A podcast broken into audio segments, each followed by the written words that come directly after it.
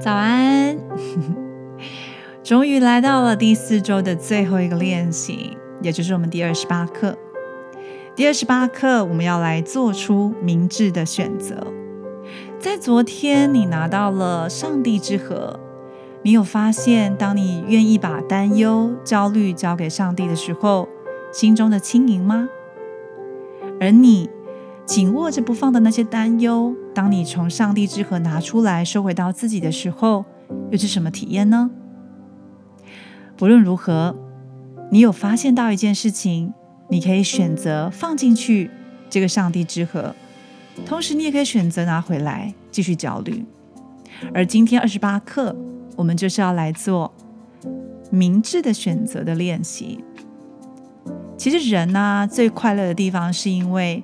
我们可能比那些动物更有多的自由，我们有自由的想法，我们的发脾气，我们可以用言语，我们可以用行为。但是有时候，因为我们可以自由，所以有的人对于自由反而是无法接受的，可能甚至是天哪，我有一堆一堆的选择要做，我有所有的决定要做，真是不知所措。你可以帮我决定吗？你身边有没有出现过这样的人？每次你问他，他都说我没意见。因为面对一连串的选择，往往紧接而来的是负责任。我选了，我就要负责。哎，好多人是害怕这件事情的。但是，为什么拥有选择是那么重要的一件事呢？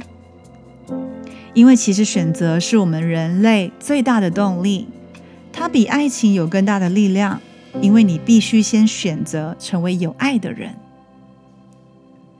想一下状态，如果我们的人生是贫乏的，那就无从选择喽，没有选择权，多么可怕！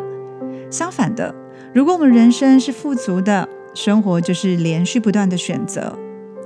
所以，其实我们人生渴望的目标之一是增加选择的数目，就能够更加的明智，并且去回应他们，拿回选择权，就拥有力量。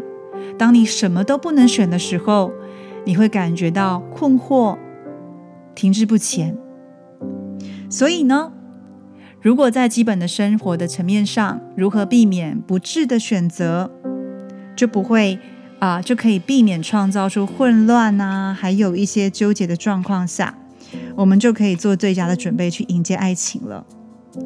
所以这一次的练习，我们可以看出自己过往的模式。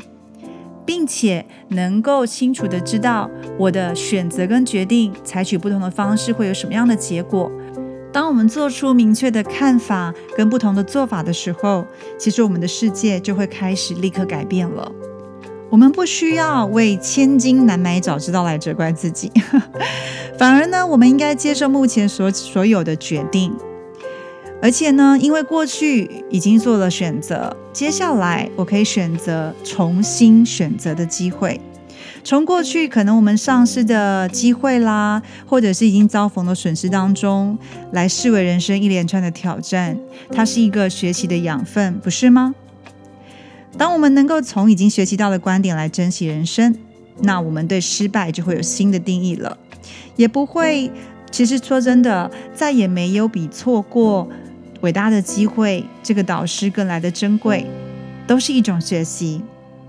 而当我们今天有了这样的经验，我们就更加知道下一次可以重新如何做选择。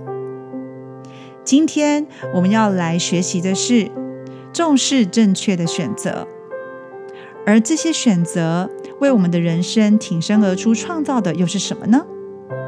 这个任务当中，我们要来彻底的真爱自己，并且。尊重自己过往的所有选择，不要陷入自责当中。